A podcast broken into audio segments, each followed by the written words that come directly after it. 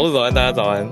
Hello，早安，大家早安。欢迎大家加入今天七月五号星期三的全球串联早安新闻。大家早，早，终于回来了，我们两个在一起。对，我们好像多久啦？有没有超过一个星期没有一起同有了？超过一就是就是超过一星期，有点不习惯。我坦坦白说，对啊，对啊，会有时间差。然后，因为我们昨天有录了一个专题，跟大家聊一下，就是我会觉得、嗯、哇，真的有搭档，真的是超级无敌轻松的。的整个一个专题一个小时不到，那我觉得好像录了十分钟、十五分钟就录完了，都很顺。对啊，对还好。跟小鹿搭档就是有一种默契，我们两个当然拿的是同一份访纲嘛，一起访问来宾。可是访纲跟来宾的反应是千变万化。昨天有在跟访刚走吗？我到时候大家听就知道了。对啊，对，就可是我我一直说我们两个就要怎么讲啊？我们也没有办法全部都事先写好。可是你在问一个问题的时候，我就知道哦，你要往哪个方向走。嗯嗯嗯，然后大概会 cover 到哪些面向？我们也心里面对于来宾的掌握吗？或者说来宾他会。守备的范围或者他的答题区间，他怎么答？对，对他大概会 cover 到哪些面向，然后我们接下来就会去 follow up，会去追，或者是再延伸延伸。对。对，而且 again，昨天浩尔跟我又没有见到面，昨天我们又是在远端，对，对，根本是连线在做这件事情，就真的是靠声音跟经验啦，所以哦，开心开心开心搭档，对啊，开心回来，嗯。你今天要去哪里啊？我今天去中原大学教课。哦，难怪难怪。对啊。OK。所以等一下也先跟大家先请后半节的假，所以我等一下会一边开车一边听 SMC 早科学。没问题，八点半的时间 OK 的。我们今天社群题目是一个比较严肃的题目，可是我们我们在节目上哦有好，就是关于泰坦号，应该说。怎么样的、oh. 怎么样的社群行销梗不会恶心？对，怎么样用的是恰到好处，会让大家觉得哇，天哪，好符合时事，好有共鸣哦，或者好可爱哦，而不会觉得说啊，你怎么有一种人血馒头，或者是用别人的坏了？对啊，你用别人的悲伤。或者是坏事拿来变成你自己的一个呃流量曝光等等的，对，就是蹭坏了啦。嗯，蹭坏了。嗯、呃，我我举另外一个例子好了，就是，哎，是我老公拿给我看的，就是他哎，PC Home 有啊有啊，讲出来了。我有看有啊，这个大家知道啦。好啦好啦好啦，对对对，这个是另外一题啦，跟 Me Too 有关的。嗯，对对啊，是相关的啊，我觉得是相关的，都很像。嗯、对，在台湾这边近期的话，呃，是有一个嗯。等于 PC Home 用了 Me Too 的案例来当做行销的一个嗯企划吧，对，可是操作不当，我就直接说了，因为会让大家觉得看了觉得啊，怎么会是拿人家这种很不舒服的经验，对，来当成一个好笑的或趣味的点呢？嗯。嗯，所以我觉得完全的误解了社群上面大家的感受，完全是对啊。那泰坦号怎么了？哦，啊，我先讲一下，PC Home 就火速下架。哦哦，就下架、哦、，OK。所以就就删掉了。那泰坦号就是探测，应该说下潜到铁达尼号的遗骸附近、残骸附近去观测的一个、嗯、呃下潜机器嘛。它也不是潜艇，它是一个 submersible，但是它是悲剧啊，因为泰坦号就发生了内爆嘛，所以就瞬间可以说是荡然无存。嗯，只剩下一些些残片，所以这是一个很悲伤的事情。但是 Subway 这个潜艇堡使用了这个梗，这个、对啊，他他竟然说我们的 Subway 不会内爆，那当然就不行啊，因为。这个世界很多人关注，也看到说，哇，泰坦号这个 Titans，它本来是想要去探测冒险，可是却发生了意外，嗯、是一场悲剧嘛。虽然很多人会去探讨说公共安全，还有应该说工程技术的安全，这当然是很重要的。我觉得这些探讨都很正常，很 OK。可是你拿来做行销，然后做类比，虽然你们也是某一种 sub，可是你说我们的 subway 不会，不会对，不会。不会自己内部爆炸，不会发生这种悲剧，那人家看了就有一种幸灾乐祸的感觉啊！完全的，哎，这种公关 slogan 跟这种广告到底是谁放行的啊？就是好问题。因为可能事后诸葛看起来可能很容易就看到荒谬，会不会在当下发想的时候就觉得，嗯，这真的是一个创意的好点子呢？一定是啊，这样说吧，我觉得我接触各大品牌，我跟你的经验等下讨论一下。我我遇到的是，就算是企业再大，那呃，应该说企业越大，反而是分工分的越细。对，就说啊，这个 slogan 就交给呃第三世的编号第五十二位员工 之类的，就是行销可能就是一个行销部部门在负责。对，不可能所有的企划、所有的提案，每一个字都要经过高层审核。所以很可能就是行销内部的呃小小编或者一个企划他提出来，然后内部会议通过了，可能组长说 OK，那主任或是主管或者比如说行销 head 行销头甚至都没看过，嗯，嗯，然后小编就上架了，可能说哎我们要抢时效，今天或者这个礼拜就要上线，就出去吧这样子，嗯、对，然后就发布嘛，那那天文真的蛮容易的，对啊，或甚至也许是外包给第三方的行销公司。都有可能，嗯、那这个锅砸的蛮大的。对啊，嗯、所以当然也是反应很差啦。那 Subway 就必须要做出一些回应。我说实话啊，在蹭热度跟蹭时事底这件事情上，我十篇有没有一篇我会觉得很聪明，都还是个 question mark。就是它这个比例之低，嗯、这个操作真的很有难度，因为你要蹭要蹭的，呃，好笑，然后到点又。有同理心，这个其实不是一件这么容易的事情，而且再加上之所以要蹭，是因为它有热度、有时事、有时间限制，对啊，所以要很快的反应出来，通常十之八九都会 off 啊，我觉得。我昨天看到一个比较喜欢的成功的，我们讲的好的好了，好好好，是 IKEA。那 IKEA 它蹭的是路上观察学院的一个梗，路上观察学院是 Facebook 蛮活跃的一个社团。然后就专门在路上拍一些好笑的东西。那那因为路上观察学院先出了一篇贴文是，是呃有一个雕像，他扛着时钟，嗯，然后就注解在底下写台中人。哦，台湾的呃台 抬着时钟抬着时钟的人，所以是谐音嘛。然后那个底下的留言，大家网友一片才华展示。哦、嗯，就是各种什么依着移着一盆兰花的人，他写宜兰人，宜兰人，所以 IKEA 就用自己的产品，整篇用自己的产品出了一篇什么什么人吗？对，各种人，大概有十几、二十、二十个，这个很棒，这个可以，反应很快，而且这个可以，很厉害。但严格来说，它不是十四个。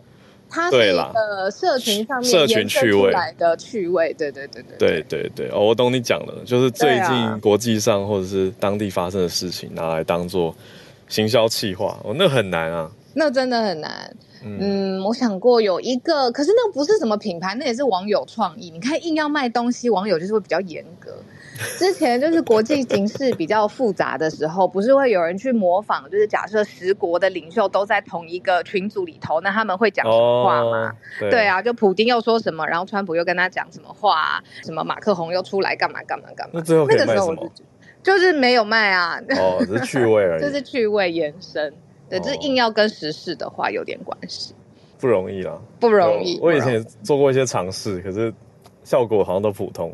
你等我一下下，我先交给你一下下。我的话都有点问问题，你让我调整一下。好，那我刚好跟大家聊一下我以前那个尝试，是已经好一阵子之前的，可是我觉得大家一定还有印象的一个词，叫做人与人之间的连接。那那个时候我就在社群上看到一些朋友，他们也不是说要刻意批评这整件事或背后，等于是我们的用法是去脉络化。那怎么用呢？就是故意用文字打两个很大的人类的人，然后中间空很远。然后在中间放一个超连接，那那个连接就是你想要导购的商品啊，或者是大家要去看的页面。然后我当时就拿这个方式来推广我自己的课程，对，结果后来还是有被指教。为什么呢？因为我不是首创的人，我不是第一个这样做，第一个这样做大家就想说，哇，天哪，这个太有才华了。对，那我看到以后我就想说，啊，这个也不算有版权，那我也没有特别注明我是参考谁的灵感。那我直接照做了，可是马上就有人提醒说，你是不是要标注一下什么什么什么？我就马上说不好意思，赶快标注。所以发文之后的那个几分钟之内的时间也都非常的重要，要赶快做出一些反应，不然的话就是没有关注到大家的感受。我觉得这个是很危险的一件事情。对啊，看现在聊天室大家各种创意。对时事如果没有处理好，就很像在落井下石。很像是在开人家玩笑。哦，霹雳的小编也可以去看看吗？霹雳布袋戏的霹雳吗？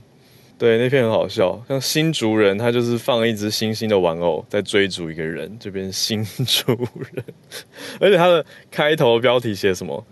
各各地的邪教徒站出来，然后邪教徒是谐音的邪，所以就是各种喜欢谐音的朋友啊，我觉得还蛮好玩的。好了，我们的社群聊到这边，我们现在要用很精简的时间来跟大家做新闻关键讯息的整理哦。好。我们今天的新闻盘点呢，会从《纽约时报》开始讲起，继续讲美中。那美中我们讲了外交方面、军事方面近期的互动，非常的呃，还是外交为主啦。好，军事一直还是没有恢复一个畅通的沟通管道。可是现在要讲的是经济方面，叶伦访中国。那从贸易到人权，我们来关注一些嗯，美中之间也许有卡关，也许可以再继续深谈的议题。那第二个题目则是日本的福岛核处理的海水，应该说核处理的水要入海了。那 IAEA 绿灯，就是说 OK。那现在日本政府也要确认排放时程了，算是慢新闻继续追踪。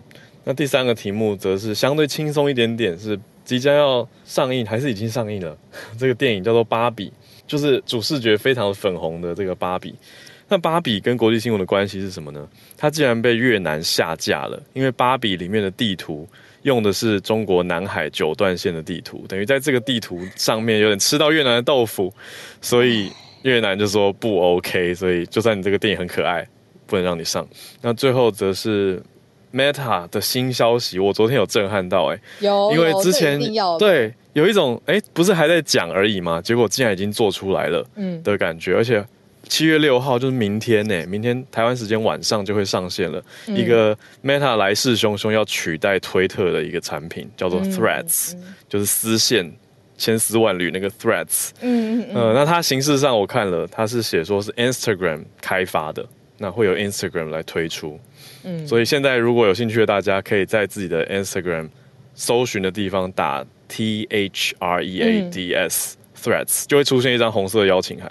等于他就是想要预约你，他要预约你，他要邀请我们每一个 Instagram user 在明天晚上十点马上抢先上去使用 Threads，就是抢抢用户。哦，那但是最近推特的状况也不好啊，所以 Meta 是不是有种趁势推出？我们可以来聊一下。嗯，好，那我们就先从《纽约时报》讲叶伦去中国开始。嗯，因为现在美中关系对峙实在是太。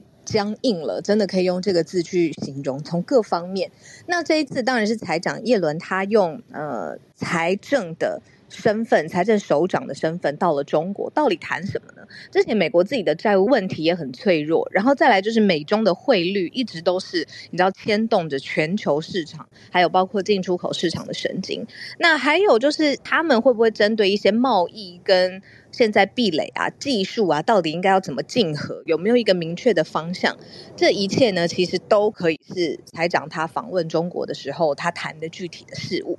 可是纽时就报道说，这一次叶伦出访已经降低了跟中方会取得。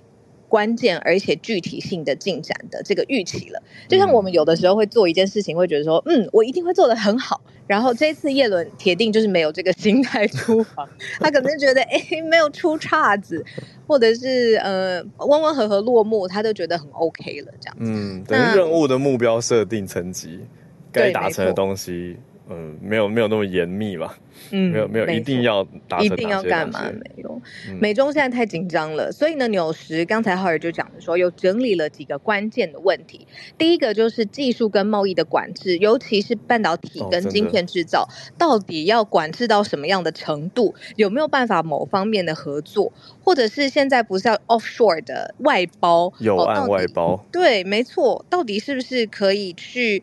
更吸引，比如说像电动汽车电池、半导体、呃太阳能电板这种很关键产品的合作，这个是第一个他们可以聊的。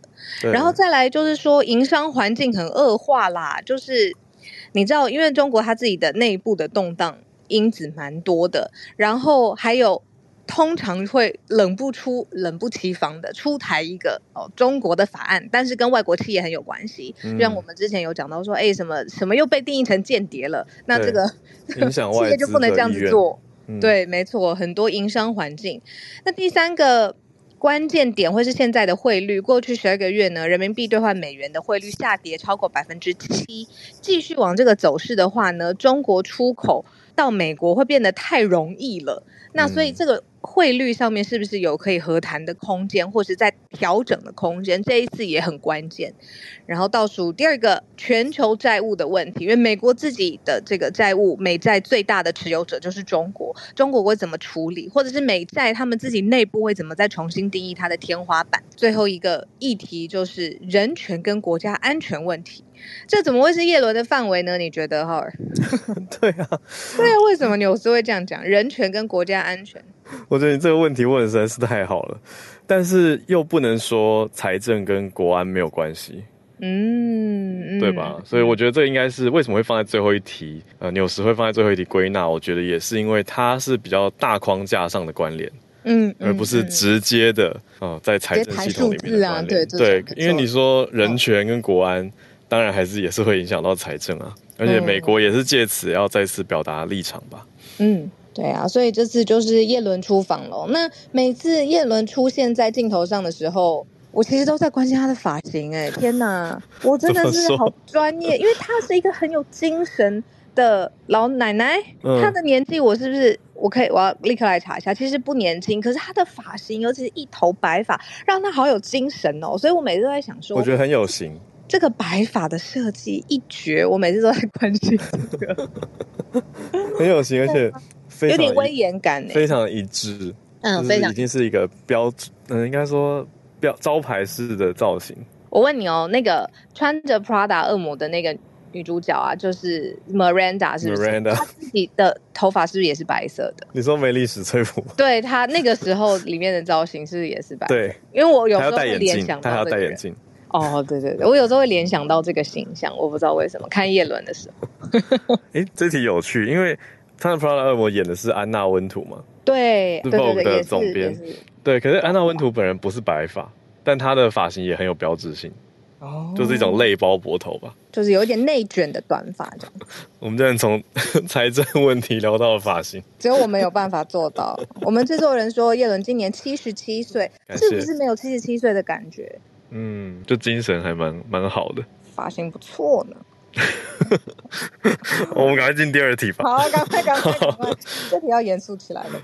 对，来关注一下福岛的核处理水。呃，日本政府准备要来确认排放的时程了。讲到这一题，我觉得要很谢谢我们听友在社团的补充。对、啊、对，因为听友有一些是跟放射。相关专业的，所以比较了解，那就可以给大家更详细的一些关于不同放射物质的安全顾虑，或者是哪些东西是大自然里面本来就有的，比如说氚，就是说在这次的呃核处理水里面会排放特别应该说处理不掉的，也就是氚，那也是很多人会特别担心的。那当然细节还很多，可是我们这边看到的是 IAEA。也就是国际原子能总署，它是联合国下辖的一个单位哦。对，已经放了绿灯，就是核可了啦，说这符合国际安全标准，所以可以放了。而且还说，因为它有阶段性的排放嘛，那如每一个阶段去检视它排出的辐射物，他认为 IAEA 发布的报告是认为说，对于人体跟环境的影响。是几乎到可以忽视的程度，就几乎等于零到没有啦，就是 零到没有就是零，就几乎可以视为没有的这个程度。然后呃，负责人就直接把这个报告呢交给了日本首相官邸的拜会的行程，然后直接交给了岸田文雄。嗯，那也召开了记者会，就是说呃，IAEA 他说，即便在这个含氚的核处理水排放阶段。是基于很中立的立场去看的，对于海洋、对于人到底是怎么样的一个影响程度，也是很积极的在评估。那他认为说，这个计划，日本政府还有东京电力公司已经花了十多年的时间在作业、在评估，而且有阶段性的排放，然后之前的排放处理也已经做了好多好多年的准备，所以呢。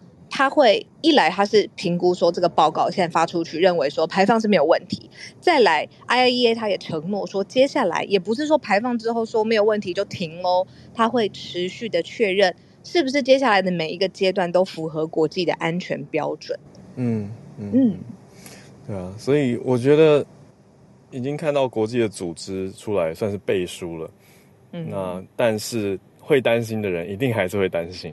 嗯，可是我觉得这个就是一个嗯，要长期去关注的题目吧，而且也要就真的担心的人，应该是要去看这些后续的机构他们追踪的报告，嗯嗯嗯，来去看监测状况，而不是说一直往上把那个恐惧放大 或者焦虑放大，然后延伸到其他议题上。嗯、对啊，我们就继续看，呃、嗯，因为它蛮细的，比如说呃，要真的排出来的这些含氚水。要稀释，然后真的要排出来呢，必须每公升的含氚量不到一千五百贝克，这真的是比较科学里面的安全标准的定义这样子。但是现在不仅符合，而且是远低于这个国际安全标准。对，有一个比较基准是说，嗯、这个是日本现在规定饮用水含氚上限的四十分之一，意思是那个氚的含量真的很低很低。对啊，比那个可以喝进去的水还少了四十倍。对，有稀释到这个程度。嗯，那会怎么排？是预计通过海底隧道排到一公里外的海域，有点近啦。但是 对，听到一公里觉得 OK，好像有一点近。好，对，对，但这就是经过评估之后的一个处理方式。那大家可能会好奇说啊，这个东西含川呃处理水，或者是含川呃所谓的核废水，为什么一定要排到海中？大家会不会很好奇？有，我记得听友有补充，就是另外一个评估方案，日本也有在想，嗯、就是如果不排的话，就是继续存放嘛。可是继续存放这个废水槽，它会有一个上限。对，那将来新的废水还是要处理。那还有，如果又发生相对其他的意外的话，这个风险就还是在啊，因为你不排出这个废水槽，那你新的废水也没办法处理啊。没错，没错，因为那个时候就是福岛。地区有三座不同的就是核电厂有发生了一些状况嘛，那这些核电厂的状况会造成当地的，比如说雨水还有海水各式各样的融入之后，它的这个废水储槽现在是真的是快要满了，必须得排出来。嗯，对啊，主要原因是这样子，所以福岛核废水现在。国际 IAEA 认为说，就是完全是安全，各个阶段性的评估是 OK 放行，但接下来它也不会停止去评估。嗯，对，所以可以大家可以继续关注这个题目。那我们来到第三题，算相对轻松一点吧，但也有一点地缘政治的背景在里头。嗯，因为芭比，当然我们，哎，你应该还没看，我应该还没看，我没有，我没有。对啊，所以我们都还不知道上了吗？对啊，我也在想说上映了没。哎，可是你不觉得他宣传的好久了？我起码去年花很大的力气在宣传，我就知道他男女主角是谁了。嗯嗯嗯，肯尼是谁？那个时候绝对去年二三月、三四月我就知道。对啊，就试出照片了嘛。对，嗯。那我看到越南这边是说，本来是预定七月二十一号跟美国同天上映，台湾应该也差不多是这个时间。对，还没。可是已经有越南官方的媒体报道说，电影画面里面有出现。中国主张的九段线主权的南海地图，这个南海呃的九段线是中国他们呃，比如说，哎，这个照片真的是可以发在社团当中。从、嗯、台湾一路都往下到东沙群岛，然后这个叫做黄岩岛、南沙群岛、汶莱、马来西亚，再往上，然后到越南旁边，U 型的，对对，这一圈，嗯、我们就是所谓的南海争议嘛，到现在都没有办法就确定说，哎，谁是谁的，各方各执其词，包括了在开开采权啊，或者军事。方面都会有很多很多的争议跟冲突，这样子。嗯、那结果这因为这样子的一个地缘政治的背景，然后这个地图出现在芭比的电影当中，然后越南他就跳脚生气了，他就觉得说这一样都是中方主张的，那越南也没有承认，也没有合意。那现在既然这样子标，他生气，所以他生气到最后，他不愿意让这部电影给越南的人民看到。我还是很好奇，想不通哎，就是编剧到底为什么要在芭比的电影里面放这个图啊？这个连接到这好荒谬，我在想不太到要放哪里。越南旅行啊，还是芭比的房间有一个世界地图标错了？天哪，不知道，不知道这个这个我在媒体上还没有看到详情。嗯嗯、呃，因为电影还没放嘛，那还没去看过，所以有点难知道。但是越南官方媒体已经报道了他们的立场，所以就很明确的说禁止上映。那除了越南，他很生气及。呃，急跳脚之外，其实可以补充一个背景，就是虽然我们刚才讲的那个 U 型的南海的区域，中方主张它有主权，但是海牙大家还记得吗？我们常常在讲国际的仲裁，一路常常有争议的话，会让海牙会出来。海牙常设的一个仲裁法院，它就在一六年的时候有认定，中国自己说这个九段线这个主张其实也没有任何法律的依据，就是国际上面也认为说、嗯、啊，这个你自己出来说是你的，可是其实没有任何法律来支援你。嗯那北京则是很强硬，他就说：“你这个是什么判决？我也不承认。”对，所以就一直僵在那里啦。嗯，对啊，所以就出现了这个尴尬的题目。就本来哎，应该是一个娱乐的、轻松的电影，但是在越南这边变成了一个敏感的政治电影，所以不能上映。可是越南它也不是第一次因为这个争议，然后而下架电影哦。在过去有一些像是呃这个梦工厂 DreamWorks 的动画，然后 Sony 的动作片，也是因为这样子类似的原因，就出现了这种主权争议的地图啊或资讯，然后就遭到禁止。这 Netflix 里面也有一个。澳洲间谍片叫做《松树谷》，叫 Pine Gap，然后呢，也在越南地区被下架了。就是它不仅是禁电影哦，影视作品你要播映的，它的那个串流平台，它可能也去申请说是在越南地方不要播。哦，我觉得这个所谓中国南海九段线的地图，应该是说它在地图上面中国的那个颜色画到哪里？对啊，就像是有没有我们台湾跟中国的同一个颜色，类似这种概念这样子。对。对呀，你看这真的是要很小心哎。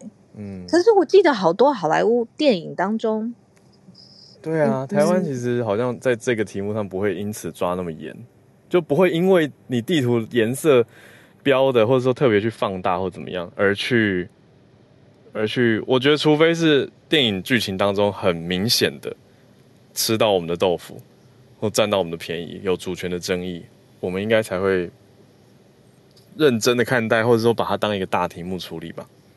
我怎么有印象的都是我会忽然之间惊鸿一瞥，看到台湾的国旗就熊熊的出现在谁的这个外套上。你说，我也在想，没有搞错？Top Gun，没错啊，没错，对对对，对啊，那个有历史的那个飞行夹克，很帅啊，对啊，所以我反而都觉得说，哎，我们。好像没有被吃到豆腐，但当然这是我的记忆以及啦。我同意，我懂你的意思啊，就是我们没有记得说啊，看到一个好莱坞电影，然后地图竟然把台湾划到其他国家的区划，那个应该会被骂翻。嗯嗯，好，哇塞，这个聊天室的有专家喽，就说其实这个九段线是延伸自中华民国的十一段线，哇，这个历史复杂了。就南海争议其实有不同的。呃，角力也有不同的立场，那脸皮比较厚，讲话声音比较大，那个主张就比较强烈，大概是这样子。嗯，信奇老师补充，Top Gun 被美国国防部骂，有这件事哦，我等下再去了解一下。我我在飞机上才又再看了一次 Top Gun，真的好好看。新的吗？Maverick 那个？对啊，对啊，真的好好看，真的好好看，好厉害。没错，我们今天每一题都可以讲到电影上演，我们都也是不爱看电影。好了，好，赶快讲完最后一题，我必须要先走。对，就是明天晚上就要上上线的一个社群软体，我就问你会用吗？Threads，嗯，我不会了。我跟你说，让你直接把你所有 Instagram followers 移上一个类似 Twitter 的平台。我真的不会了，我已经累了，累了吗？我的心累了。对啊。我再也不是那个看到 Clubhouse 这个新的 app 是什么东西，我要来玩玩看开节目的那个女生了。我我帮我帮我帮大家复习一下，两年前小鹿曾经说过 Clubhouse 这个 app 我只能给三颗星，不能再多。不能再多了，然后那那时候就有一个评测嘛，然后隔天就开了一个节目，所以到今天我们早上八点跟大家在一起。对，简而言之就是这样。所以话说的早也没关系，都还可以再做调整。对，我不会，那你呢？你会吗？我会，我会想试试看，因为我我我很喜欢我我应该说各各种创作者都有嘛，那我绝对会被归类在比较偏是文字创作的人，我们应该是文字跟声音的创作。就比起你要我每天一直拍影片剪接，我真的会受不了。真的，那真的太繁琐了，那个心理压力之大，大家有经历过一次你就知道了。对，但是 Threads 对我来说，我会觉得值得尝试，是因为我不用把所有用户的习惯都改成去 Twitter，嗯，可是我又可以用文字跟他们互动。哦，对，它的好处是怎么样啊？推特的用户就怎么样呢？可以。Instagram，、哦、你的 Instagram followers 就直接会收到通知嘛？哦、对啊，它就会变成概念上了，应该应该就会变成你 Threads 上面的 followers，那就会看到你的文字。我第一次看到是呃，有人跟我说：“哎、欸，我们的 email Threads 太长了。”然后对不对？然后说：“那我们再 pick it up，然后再把这件事情重新讨论一下，就同一个字开一封新的信，对，对对，就是一个讨论串的那个概念。对，一串 email 嘛。”所以就大家都会讲 email threads，嗯，对，所以就是这个概念。只是说现在 Meta 抢这种时间，会让大家觉得哇，好像真的很竞争，就是要在 Twitter 有点辛苦的时候，有个出走潮，嗯，对。然后我们前两天我才在跟其他同事在聊，就是我真的是不知道他们会不会真的打起来，可是至少在商业版图上面，这就是打起来了。哦，你说马祖大战？对啊，马祖他真的是打起来了。你看他在 Twitter 很脆弱的时候推一个几乎是一模一样的东西，我不知道我要上去看，但是概念上面应该是一样，以文字沟通为主。嗯，哎呀，那你看社群市场已经就是几个巨头了，就是他们两个啦。嗯嗯嗯，对啊，所以今天晚上是不是？明天，明天晚上好。嗯。好，没问题。你随时要离开都 OK 哦，跟跟大家说。我转换成听众模式了。没问题，可以。刚刚我们讲的这一题就是 Meta 七月六号会发表一个 Twitter 的复制品。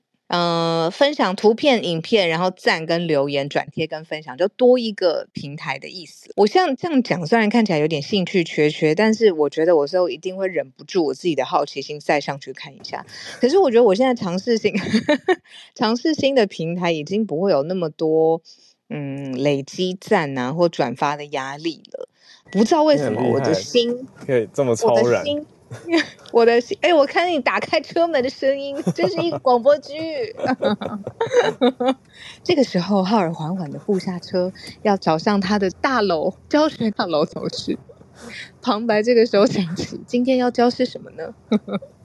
没有，我还有一段路要开，所以我真的、哦、真的是听众哦，听众，好好好，Anyway，然后我要讲的事情是，如果大家就是也有想要试试看新的这 Threads 平台，欢迎也在呃我们的或是在观望一下社团上面，对啊，跟我们讨论，搞不好？啊、哦，神内已经上来了，早安，神内，今天我们是星期三，SMC 早科学的时间，早安，大家早安，小鹿早安，好，早安，嗨。嗨，浩伟开车要专心哦。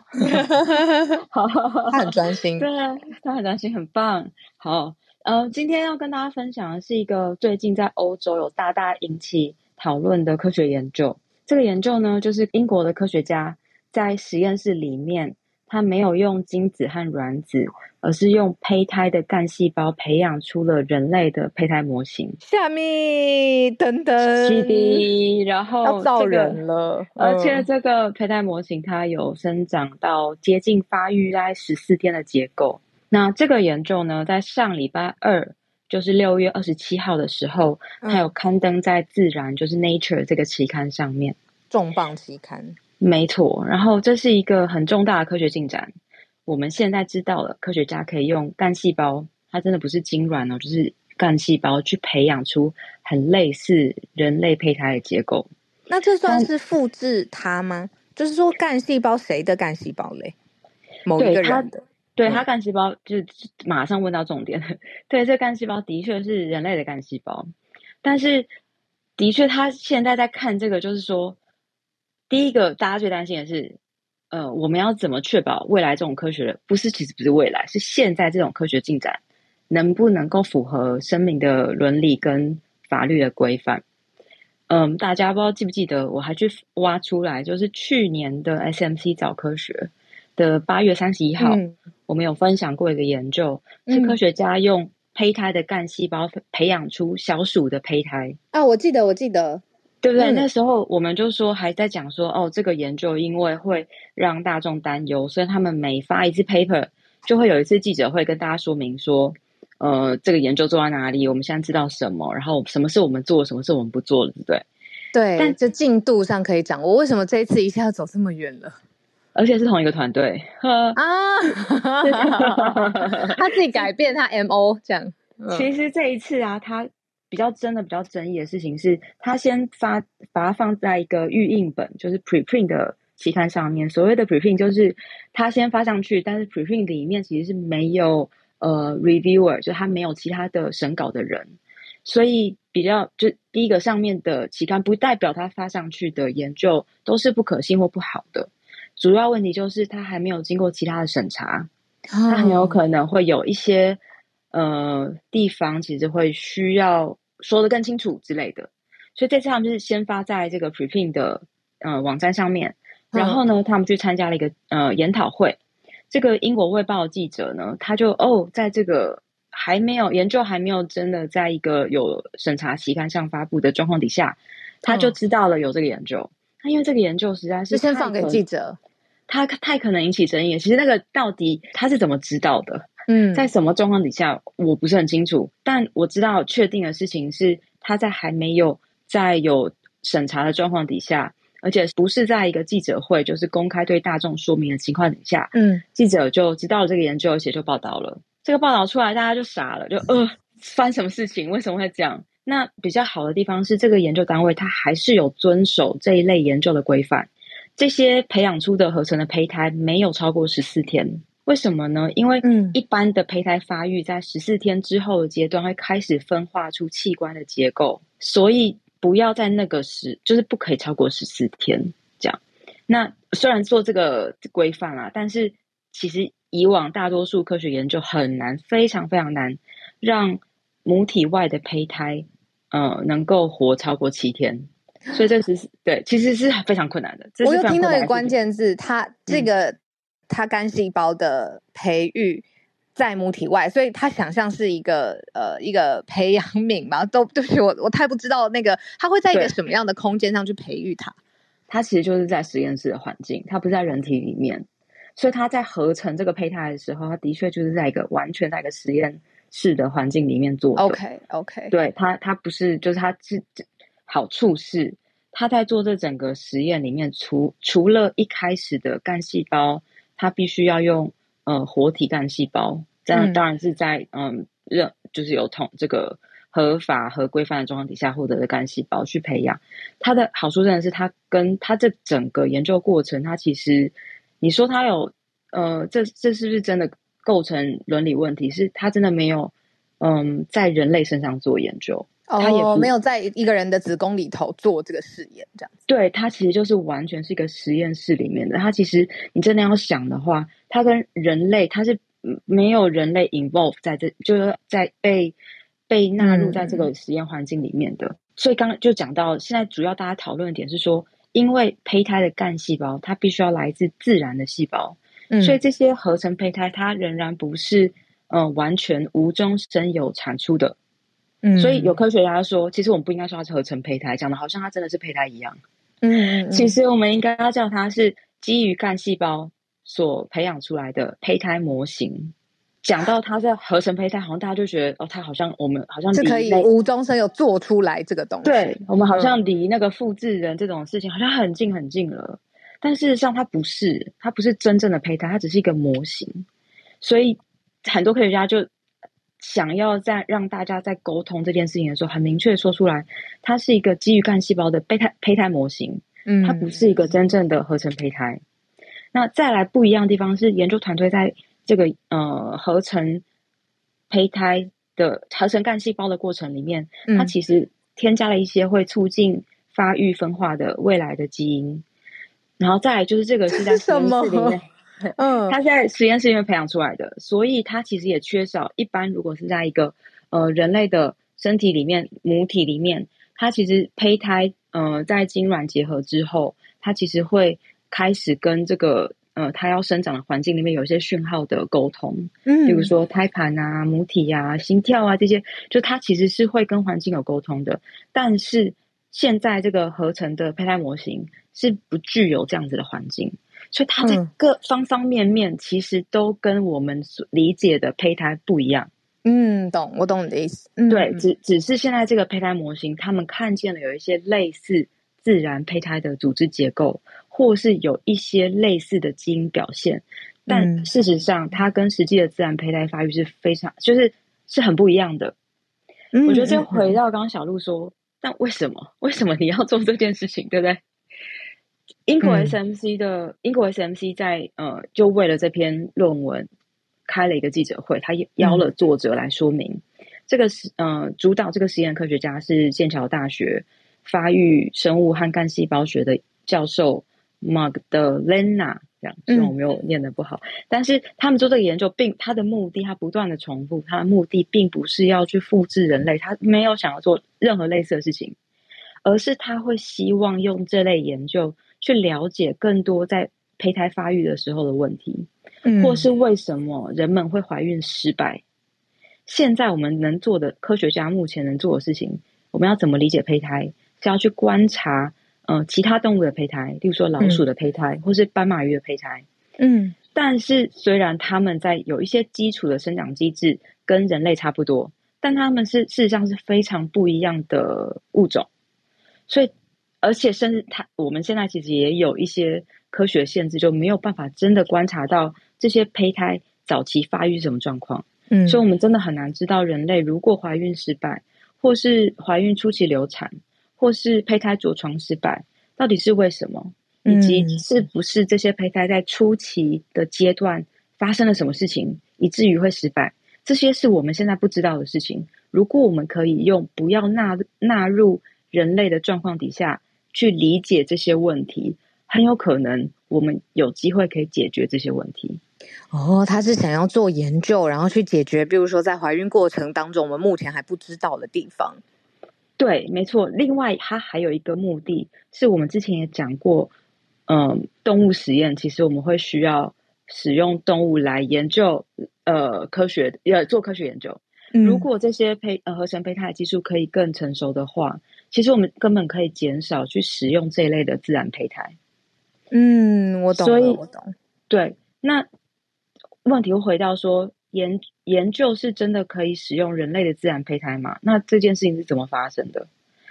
其实现在是可以，但你要符合一定的规范。例如说，会用到自然胚胎例子是，我们会想要知道，嗯，要怎么样增加成功的试管婴儿的几率。对，所以那人工生殖机构它可能就一次会产生很多个胚胎，嗯，那有一些呃会选择成功的胚胎放到妈妈的子宫以外，其实会有一些失败的胚胎。对，这些失败的胚胎其实是可以选择你要不要捐赠给研究研究机构。嗯、哦，对。对对对，嗯、但是或是你就是要消除它，这个是应该是要在完全透明、公开跟合意的状况底下去做的决定，也就是。这些胚胎，它有的是可以拿去做研究，但是这些嗯胚胎的数量很少。然后再来就是因为它是失败的胚胎，嗯，所以其实你已经不知道它是呃原本的精子的卵子的健康状态，还是它成熟阶段有哪里不一样，发生有什么问题，其实是很难在控制在相同的条件之下去找到或归因一些、嗯、呃研究想研究的目的。所以如果我们这一类的。合成胚胎模型的研呃理解可以更多的话，事实上我们是可以呃推进这一方面的研究进展。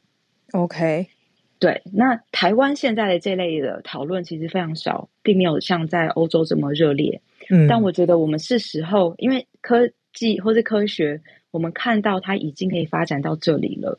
嗯，我们现在也许还没有足够的研究量能去做这一类的研究。也可能也没有这样的技术跟实验环境，嗯，但是如果我们有机会，我们想要往这个方面去推展，我们会需要社会大众知道这件事情，有公开透明的讨论，知道大家担心什么，嗯，我们才有可能有好的规范。因为科学家坦白讲，如果我是科学家，在台湾我要做这类研究，其实我会非常担心，我在哪个阶段有可能会触发，对这些事情，对，或是。如果现在没有法律，那我到底能不能做？所以很多时候我们会需要这些讨论，把这些系统或是法律建呃准备的比较完善之后，我们才有可能在让大家比较安心的状况底下去推展这一类的研究。所以讨论法律跟研究进展，我觉得这这些东西是必须要经过一个公开的呃讨论，以及它其实是需要并进的。嗯嗯，这个是很很希望就是在这个场合会可以跟大家分享，然后用多一点的讨论去促进。没错。没错，没错。嗯，今天我想拉回来一下，我刚才对你讲的这个十四天非常非常呃有好奇心，就是说我在整个流程上面，嗯、当然科学有科学的标准，伦理有伦理的标准，然后法律的标准就是最后集大成，然后用一个白纸黑字把它写下来，就是最后的硬性的规定。那你说十四天是因为胚胎超过十四天之后，它就会呃分分裂出类似器官的结构，所以十四天是一个。Deadline 就是你不可以再这样子了，不可以，不可以再超过它了。可是以技术上面来说，是不是现在看起来，如果没有这一条规定的话，这技这个合成不能说合成，因为基于干细胞而生成的胚胎是可以继续生长下去的。其实我不知道，我必须说我不知道，嗯、因为这个第一个，我觉得这可能要问呃科学家。科学家他如果说可以的话，表示他科学很厉害，对不对？但同时他如果说可以的话，大家就会非常担心。这是为什么我会需要，我们会非常需要呃这样子的科学家很公开的跟大家说明。但就我所知，现在胚胎要在母体外，就在实验室的环境里面要活超过七天，就是一件困难的事情了。其实根本还没有到，根本也没办法。对、哦，我想太多了，我想太多了。哦，OK，可能根本还没有办法，很困难。十四天已经算是一个大里程碑，就对了啦。对对对对对，其实呃不是我我不觉得它是一件很容易，或是现在已经可以做到的事情。对，而且就算说就算嗯，就你先说就算可、嗯、就算可以好了。我们刚刚讲到这个胚胎模型，其实跟我们理解的自然胚胎有非常多多的东西不一样，不一样。对，它其实是非常我们呃，因为我们现在的理解的，我们现在只理解自然胚胎。所以，我们只能用自然胚胎、胚胚胎理解去理解那个胚胎模型，对不对？嗯嗯嗯，对。但是，就我们就会觉得它好像是，但事实上它非常不一样，它在方方面面都不一样，就环境就让它不一样了呀。对，而且它虽然说它，我们现在说它很像，就很高兴，这是一个成功，就是我们没有用精卵，嗯、我们用干细胞去合成出来的，它是一个很大的推进。但这个推进意思是说，我们终于做出一个长得非常像胚胎的模型了。嗯，不并不是胚胎本身呐、啊。对，嗯、我们现在做出来，应该说科学家不是我们，我都希望是我们，不是是科学家，英国科学家做出来的。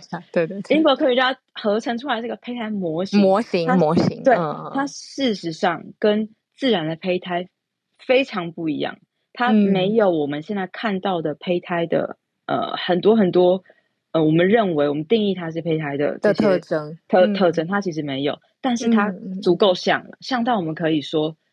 呃，胚胎模型已经建构出一个样子了，但我觉得它只是一个样子。我现在理解的，对，嗯嗯嗯，懂懂懂。那十四天长到哪里，可能也就是不是特别特别重要。对啊，就是说这个过程当中可以怎么样帮助我们现在想要厘清的范畴，这个是更重要的重点。对，没错，嗯嗯，理解。所以的意思就是说，这一类的讨论，其实，在台湾还非常非常少嘛。比如说，这个是英国或欧洲会比较多的。对。但是，为了要让这个整个系统更健全，而且大家也都知情、公开、透明，所以省内才选择今天这一题，然后开一个先河吧，让大家把这种多一点资讯啊跟讨论丢出来，大家聊一聊，对不对？对，没错，没错。谢谢小鹿的结 论，超爱的。嗯，好好好，谢谢省内。对啊，谢谢你，谢谢。